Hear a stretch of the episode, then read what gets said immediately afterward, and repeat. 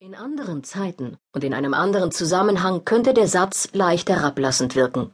Was aber der amtierende Bundespräsident Joachim Gauck bereits mehrfach über seinen Vorgänger gesagt hat, ist heute fast schon eine Mutprobe. Christian Wulff tue ihm menschlich leid. Das sehen die meisten Deutschen anders. Nach einer Forsa-Umfrage vom November empfinden 86 Prozent der Bürger kein Mitleid mit dem zurückgetretenen Präsidenten. Und wer in den Medien einmal nicht auf Wulf herumtrampelt, kann mitunter sein blaues Wunder erleben. Als zum Beispiel im vergangenen Jahr die Sächsische Zeitung einen Schnappschuss von Wulf und seiner Frau veröffentlichte, die die Frauenkirche in Dresden besucht hatten, kam es zu heftigen Leserreaktionen, als habe das Blatt die Ankunft des Leibhaftigen verkündet. Nun ist Christian Wulff auch kein Unschuldsengel, aber der Furor und die Unerbittlichkeit, die ihm entgegenschlagen, verraten inzwischen mehr Abgründiges, als es die vielen Enthüllungen über Wulff bislang vermocht hätten.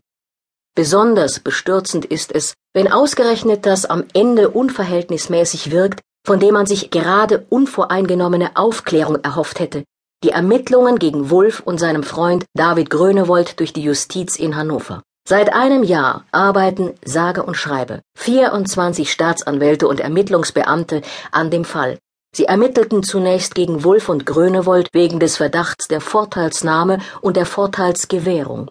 Es ging am Anfang um zwei Urlaubsreisen nach Sylt und einen Besuch beim Oktoberfest im Jahr 2008. Die Beamten gingen jeder Spur nach. Sie nahmen die Rezeptionistinnen des Hotels Bayerischer Hof in München ebenso streng ins Verhör wie einige als Zeugen in Frage kommende Hotelgäste aus dem Ausland, die zufällig in der Nähe standen, als Grönewold oder Wulf ihre Rechnungen beglichen. Es sollte nur niemand sagen können, irgendwer wolle das hohe Tier Wulf schonen. Übrig blieb aber kaum etwas Justiziables. Zurzeit geht es noch um Sachleistungen in Höhe von 770 Euro, die Grönewold Wulf angeblich zukommen ließ, um sich die Unterstützung bei einem Filmprojekt zu erkaufen. Den größten Anteil bilden 400 Euro, die Grönewold, wie er behauptet, ohne Wissen von Wulff an die Hotelrechnung Wulffs übernommen hatte. Diese Kosten wären dem aber von der Staatskanzlei in Hannover ohne dies erstattet worden. Der zweitgrößte Posten ist eine Champagnersause im Käferzelt, die ebenfalls von Grönewold bezahlt worden war. Die Staatsanwaltschaft hat den Bewirtungsbeleg anteilig auf die Gäste Grönewolds umgelegt. Dagegen wehrt sich Wulf, weil seine Frau zu jener Zeit noch gestillt und daher nicht getrunken habe. Er selbst sei als notorischer Obstsafttrinker bekannt. Dem hält die Staatsanwaltschaft, so klein ist das Karo inzwischen, eine Sammlung von Fotos entgegen, die Wulf bei offiziellen Terminen mit einem alkoholischen Getränk zeigen sollen. Die restlichen Posten sind eine von Grönewold beglichene Rechnung für eine Nanny im Hotel der Wolfs und eine zweite für ein Abendessen, von dem aber nicht klar ist, ob die Eheleute Wulf überhaupt dabei waren. Für eine Verurteilung vor Gericht wird das kaum reichen.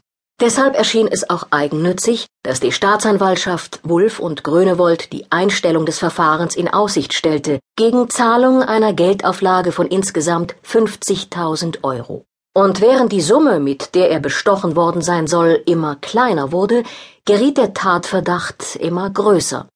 Statt Vorteilsnahme und Vorteilsgewährung sollen es nun Bestechlichkeit und Bestechung gewesen sein.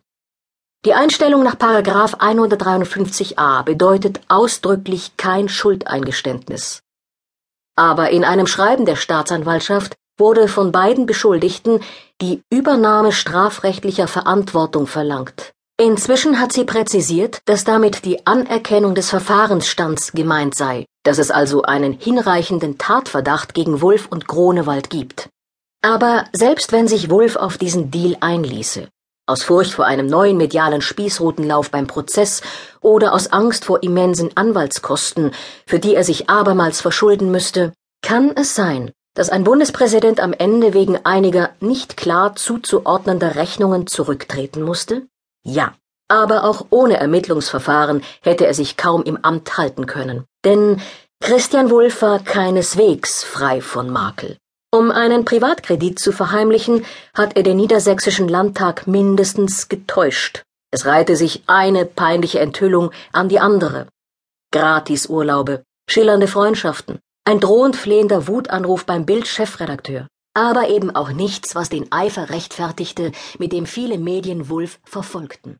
Bis in seine Zeit als Schülersprecher